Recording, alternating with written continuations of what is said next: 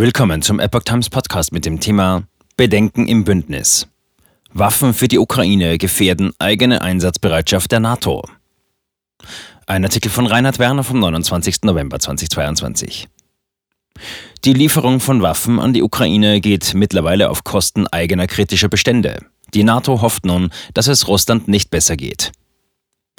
In der NATO steigen die Bedenken dahingehend, dass die umfangreiche Unterstützung der Ukraine mit Waffen eigene kritische Kapazitäten beeinträchtigen könnte. Dies geht aus einer Analyse des Magazins Foreign Policy hervor. Dies gilt umso mehr, als der ukrainische Präsident Volodymyr Zelensky auch den freiwilligen Rückzug russischer Truppen aus Kherson nicht als Anlass zu Verhandlungen betrachtet. Er hält nach wie vor an seinen Maximalzielen fest, die auch eine Rückeroberung russisch kontrollierter Teile des Donbass und der Krim umfassen. Eigene Munitionsvorräte der NATO werden knapper. Dabei steht und fällt die Fähigkeit der Ukraine, die Kampfhandlungen fortzusetzen mit dem rechtzeitigen Eintreffen westlicher Waffenlieferungen. Gleichzeitig ist die NATO jedoch entschlossen, ihre Ostflanke zu stärken und zwischen Ostsee und Schwarzem Meer ihre eigenen Positionen aufzustocken. Der Münchner Merkur verweist beispielsweise auf den polnischen Militärflughafen Rzeszów, den man zu einer regelrechten Festung ausgebaut hat. Eine anonyme Quelle aus NATO-Kreisen äußerte gegenüber Foreign Policy, in der Allianz mehrten sich Stimmen, die zu einem Überdenken der derzeitigen Versorgung der Ukraine mahnen. Es dürften, so der Tenor, nicht die eigenen Bündnisverpflichtungen leiden. Dies könnte jedoch der Fall sein, wenn die eigenen Munitionsvorräte nicht mehr das erforderliche Ausmaß aufwiesen oder die eigene Einsatzbereitschaft gefährdet sei.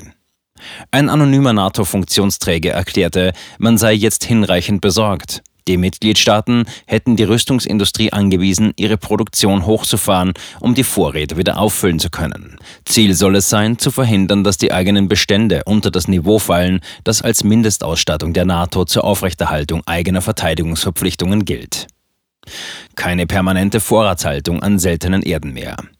Dabei hatte NATO-Generalsekretär Jens Stoltenberg erst jüngst betont, die weitere Unterstützung der Ukraine im Krieg gegen Russland sei notwendig. Immerhin habe der russische Präsident Wladimir Putin einen Fehler begangen. Dieser habe das Engagement der NATO-Verbündeten zur Unterstützung der Ukraine unterschätzt. Jedoch diagnostizieren mit der Materie vertraute Kreise in den USA, dass selbst ohne den Krieg in der Ukraine die Bestände des Militärbündnisses zu gering seien. Dieser Meinung ist beispielsweise Jeb Nadana, ein ehemaliger stellvertretender US-Verteidigungsminister der Ära Trump. Er betont gegenüber Foreign Policy, man muss dafür nicht die Waffen des 22. Jahrhunderts erfinden, aber die Industrie braucht ein stabiles Nachfragesignal.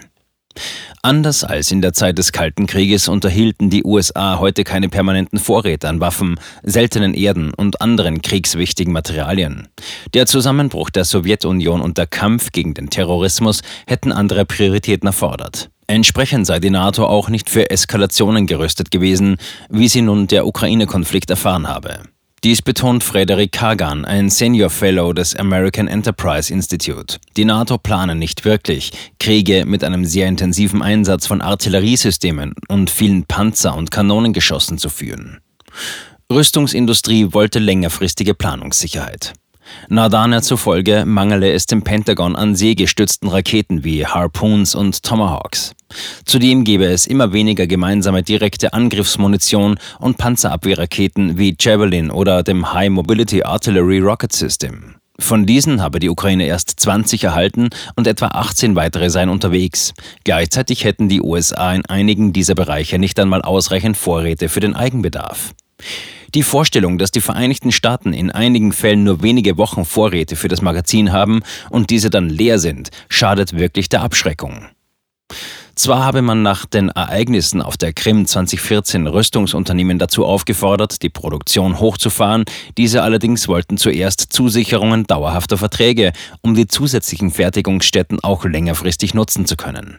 Außerdem hätten steigende Rohstoffpreise und ein Mangel an qualifizierten Arbeitskräften deren Kapazitäten zunächst beeinträchtigt. In Europa sieht es ähnlich aus. Während es dort ohnehin weniger Unternehmen gibt, die Waffen wie die Caesar-Haubitzenkanone produzieren können, zögern viele Staaten auch bei der Lieferung alter Waffensysteme. Die europäischen Staaten wollen zudem jeden Eindruck einer eigenen Mobilisierung vermeiden. Außerdem ist die Rüstungsindustrie dort erst recht kein Wunscharbeitgeber für Techniker oder Konstrukteure. Immerhin gehen sie davon aus, dass ihre Arbeitsplätze nicht sicher wären, würde sich die Lage in der Ukraine beruhigen oder der Wirtschaftsabschwung anhalten.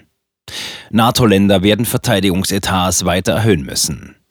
Unterdessen ist der Ukraine offenbar die sowjetische 152 mm Standardartillerie aus Sowjetbeständen ausgegangen, die etwa 60 Prozent ihres Arsenals ausmacht.